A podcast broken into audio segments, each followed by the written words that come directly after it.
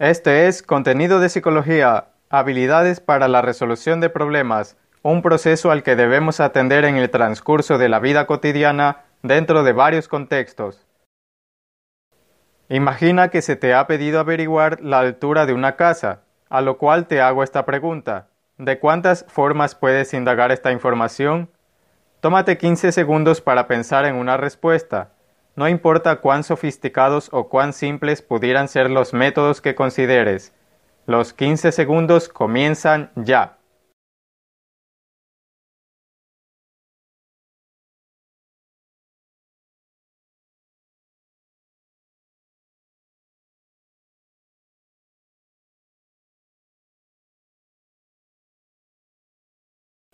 Bien, ¿cuál ha sido tu respuesta? Generar alternativas de solución nos exige pensar fuera de la caja para crear justamente más de una manera de resolver determinado problema.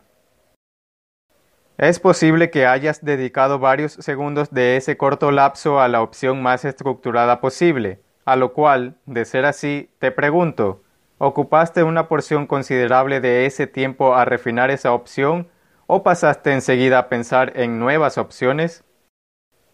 La variedad de alternativas comprende opciones que pueden enmarcarse en el ámbito teórico experimental, como, por ejemplo, la aplicación de la fórmula de la altura en función del tiempo de caída libre de un objeto, y opciones de índole más práctico-social, como consultar en los registros de obra correspondiente o preguntar a la persona responsable de su diseño, entre otras varias clases de opciones. Lo importante ante tal variedad es pensar en distintas opciones en lugar de centrarse en una sola. Por ello, en este punto la pregunta es de cuántas formas se puede, y no cuál es la mejor forma posible. Ya habrá un momento para profundizar en ello. Para el caso modelo que nos ocupa, la altura de una casa, quizá nos inquiete querer saber de antemano si la información que obtengamos de alguna opción será lo más precisa posible, libre de dudas. Esto te puede llevar a descartar alternativas sin antes haberlas definido siquiera. Por todo lo señalado y más, para generar alternativas de solución el recurso ideal a tomar es la tormenta o lluvia de ideas, la cual tú puedes llevar a cabo de manera organizada. Para hacerlo debes basarte en dos grupos de elementos, uno es el que comprende todas aquellas metas u objetivos que te hayas trazado para encaminarte hacia la solución. El otro es el que comprende los datos relevantes y las secuencias o cadenas de sucesos que guardan relación con el problema. Contando con ambos grupos, debes entonces crear para cada una de esas metas u objetivos una lista de alternativas para cumplirlas. Sin embargo, lo que distingue a una lista funcional de un mero conjunto de opciones se concreta en las siguientes pautas. Guíate con los factores clave de la situación que te señalan los elementos del segundo grupo indicado. Esto quiere decir que debes analizar cuáles son tus puntos de influencia sobre la situación. Si el problema es recurrente, indaga en qué parte de su cadena de sucesos puedes intervenir y si examinas su línea de tiempo identifica si hay vías de regreso a un estado anterior de la situación. Permitir que el problema crezca o se repita es asumirlo como un libreto impuesto y seguirlo al pie de la letra, pero eres tú quien decide continuar o no con ese papel. Además de indagar en su secuencia de sucesos, reflexiona sobre sus datos relevantes para valorar el grado de incidencia que puedes tener sobre el entorno, sobre el porqué, sobre lo que de alguna forma tenga un vínculo con lo que acontece y siempre teniendo presente tu propio estado.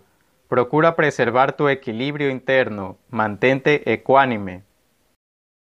En síntesis, aquellos datos relevantes junto a las cadenas de sucesos, precisamente por fragmentar el problema, te sugerirán formas y medios a tener en cuenta en tu elaboración de las alternativas con las que aspiras a alcanzar tus metas ya definidas.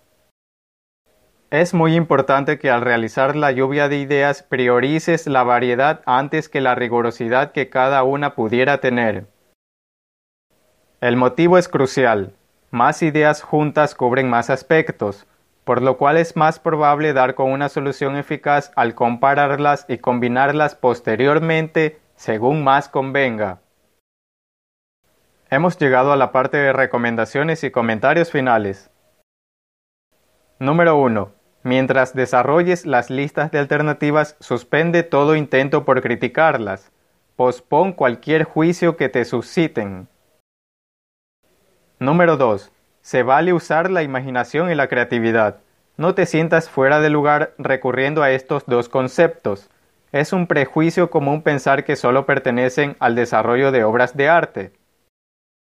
Ánimo, ponle ganas a ese potencial que llevas dentro para innovar. Te sorprenderán sus resultados para este proceso. Número 3. Recuerda solicitar apoyo si lo necesitas. Según el caso, puedes requerirlo de tus familiares, de tu círculo de amistades o gente que conozcas, o de un especialista o miembro de alguna institución. ¿Te ha gustado este contenido? A continuación corresponde la identificación de alternativas idóneas de solución, tema del próximo episodio de esta serie. Comparte y suscríbete para recibir las actualizaciones del canal.